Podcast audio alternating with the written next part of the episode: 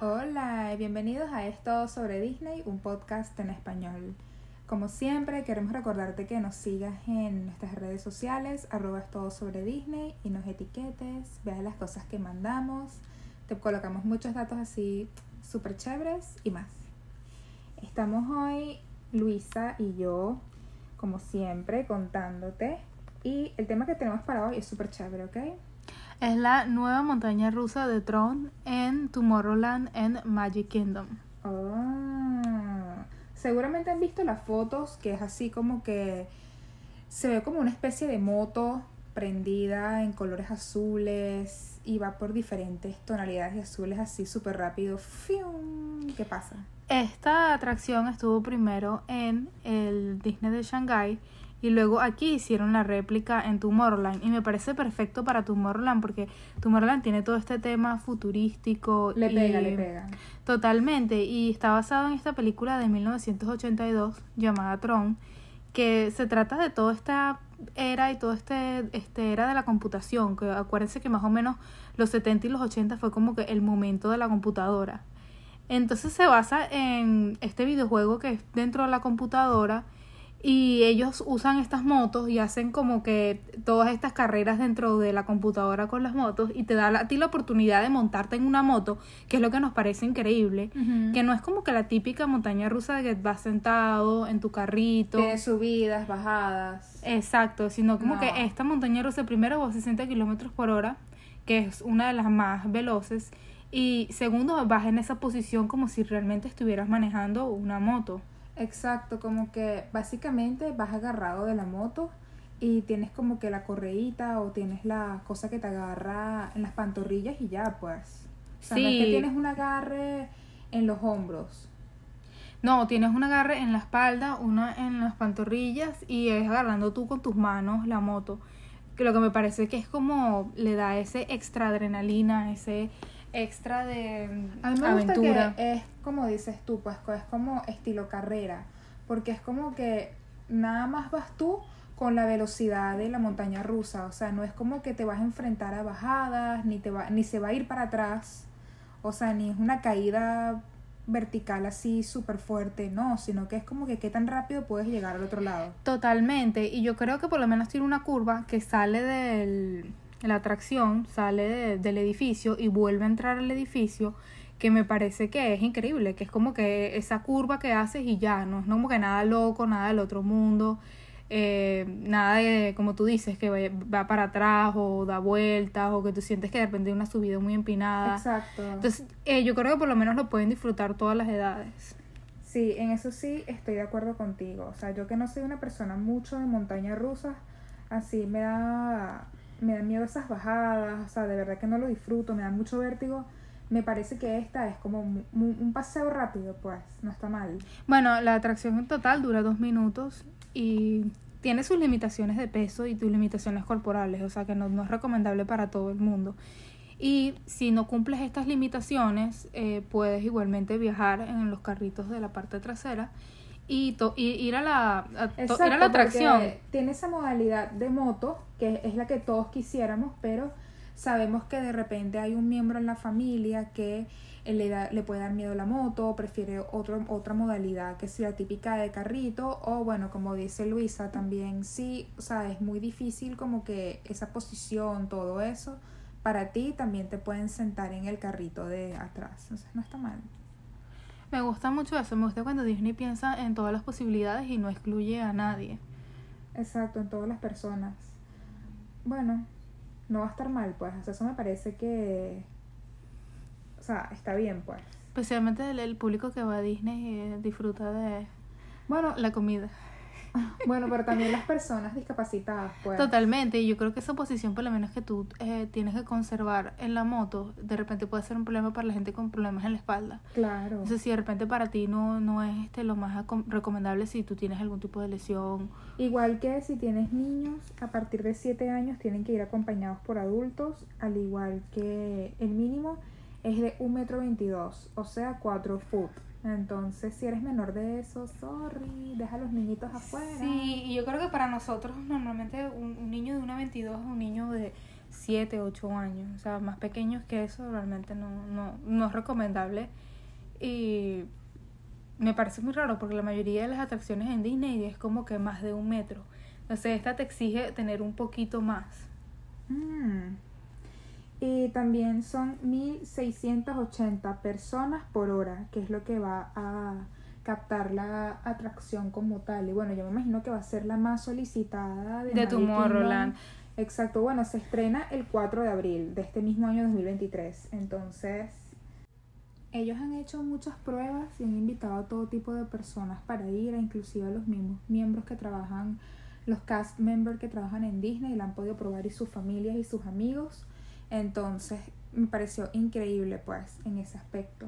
Ya oficialmente para el público en general. Sí. Sí va a ser el 4 de abril, pero se supone que va a ser solamente, así como lo fue la de Rise of the Resistance en Hollywood Studios, que es por una cola virtual, o sea, una fila virtual, igual va a ser en esta.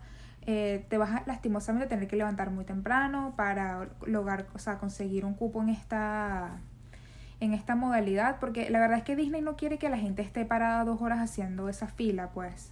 No, Prefieren que tú tengas tu tiempo de reserva y regreses. Y sí, tal vez tengas que pagar o tal vez te vaya a costar un poco más conseguir esa reservación para eso, pero vale la pena y lo único que veo como que tal vez este problemático es que justamente por el tipo de modalidad que tiene esta atracción que es tan es como tan tecnológica, ¿me entiendes? Sí. Tiene tantas luces, es tan brillante, que nada más resalta en verdad para mí personalmente de noche. O sea, yo siento que montarte en el día, si te toca montarte, o sea, si lo puedes hacer en la mañana y en la noche, en un mismo día, perfecto. Pero como no todo es perfecto, es un parque enorme, hay muchos lugares para montarse y cosas que hacer y comer. O sea, si puedes lograrlo en la noche, después de las, tal vez, no sé, Sí, yo entiendo lo que tú dices, porque la atracción por dentro es bien oscura y luego tiene esa parte que sale al parque y obviamente tú quisieras ver el parque de noche, como para seguir en ese mismo ambiente cromático de, de ese color azul y, y Exacto, eso, sí, oscuro. es como que lo que le pega. Pues, Y tal esa vez vibra sí- tecnológica, bueno, ellos llevan desde el 2018 construyendo esta que se mantiene al día con la tecnología. Y Cecilia y yo estábamos pensando también que por qué tanto tiempo la tecnología y esta atracción va a parecer como moderna o va a parecer como al Relevante. alcance de nuestras expectativas. Claro, porque por ejemplo en Star Wars está bien que tú hayas construido todo este universo de Star Wars, pero tú vas a seguir dependiendo de cierto elemento de la nostalgia y de las películas y las series y todo esto que están sacando y van a seguir sacando del mundo de Star Wars. Totalmente. Pero como que en- de qué se puede aferrar Tron. Y yo no quisiera que les pasara ese efecto que tiene, por ejemplo, la de Men in Black, que está en Hollywood Studios. Que sí es muy chévere, es súper divertida. No sé, tal vez los niños se quedan como que, que es Men in Black. O sea, que... ¿Cuál es el muñequito? ¿Cuál es la cosa? ¿Cuál es la Sí, atracción? no fíjate tiene que ese vínculo... Esta película Tron no es ni siquiera para millennials, no es ni siquiera, bueno, menos para Gen Z, es como para Gen X, esa generación que era joven cuando estaba, cuando salió la película en 1982 y luego vio la segunda parte en el 2010. Y seguramente pensaron, wow, qué chévere estar dentro de una computadora, una carrera en una moto en... En la, dentro de la computadora, sí, y ahorita es como que... ¿Cómo será estar dentro de Pac-Man? Wow, qué chévere. Qué chévere, exactamente, pero hoy en día es como que, ah, bueno, ¿sabes? Exacto. Yo más bien siento que si la hubiesen no llamado Tron, pero si la hubiesen llamado nada más como Night Cycle Run y se inventaban, no sé, un muñequito que corría, una cosa así. Sí, pero es, es lo que te digo, que siempre Disney trata de hacer las cosas temáticas por eso mismo, por el recuerdo de la nostalgia. Y esta película realmente no tuvo muy buena... mm, Obviamente en el 82 sí tuvo su público que la vio porque era como que la tecnología y era un tema muy Sí, de pero- ciencia ficción del 82. Pero esta atracción era como para sacarla mucha, mucho antes. Siento como sí, que... pero mira el elemento de la nostalgia, como que, o el, perdón, el elemento del merchandising. Como que, por ejemplo, con Star Wars, tú ves que los niños quieren disfrazarse de los muñequitos y del malo. Sí, y de más los bien, hay buenos. muy poca gente que ha visto la película o de repente le interesa la película o vive o tiene esa cultura Tron, que me parece que es irrelevante comparado con Star Wars o comparado con em, The Guardians of the. Galaxy. Ah, claro. Marvel. bueno, fue una buena película, fue un boom para su época, pero no creo que hasta la gente que vio la película en el 82 se acuerde y diga como que, wow, me quiero montar en la atracción. Pero acuérdate, la gente que seguramente vio esa Es que de por sí lo 82. que salió en el 2010, yo no lo vi, Mm. o sea, no me pareció tan... mm, no Porque sé. yo me acuerdo que al mismo tiempo estaban en la taquilla Toy Story 3 y Tron. Y me acuerdo que era esa decisión de cuál veo. Cuál, cuál es más. Obviamente, la más clásica sería Toy Story. Y yo escogí Toy Story y no vi Tron en ese momento que salió en el estreno del 2010. Bueno, pero ahora puedes verla en Disney Plus.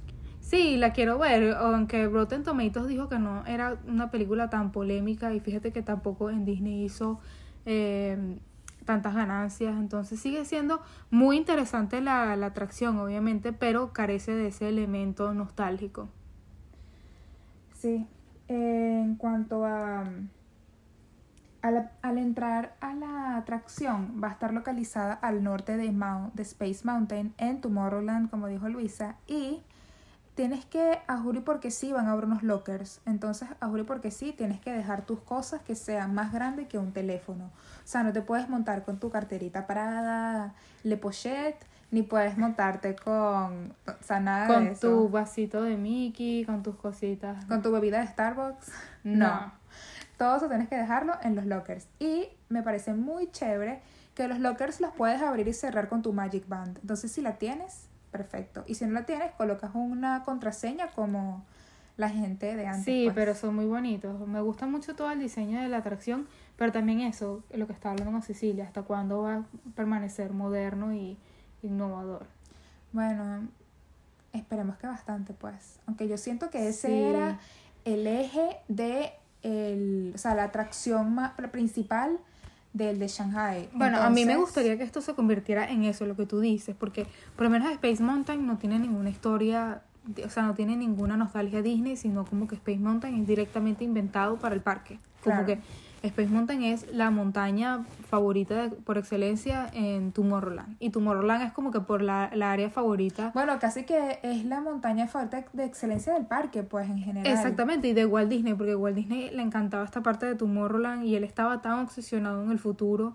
Y todas las cosas de Walt Disney eran como que tan futuristas, como que era de ese tipo de Esa hombre con- de cómo va a ser el futuro en, no sé, en los años 60. En los años, exactamente, como, como la gente de, de, de los 60 veía el mundo en el año 2000. Exacto. Aunque no, no estemos así, pero bueno, como que de repente estaremos así en el año 3000, el año 5000. Todos usando ropa que brilla. Exacto, esos monos, este, esos kimonos completos así con lucecita.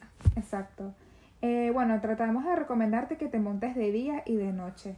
Si no puedes, bueno, sorry, pero intenta. Bueno, la atracción es tan grande que tiene hasta un baño dentro. Imagínate, nada más llegar a la atracción merece que pongan otro baño. Es verdad, porque va a estar fuerte. Va a estar fuerte toda esta fila que hay que hacer, pero vale la pena. O sea, es una atracción que por lo menos este yo haría.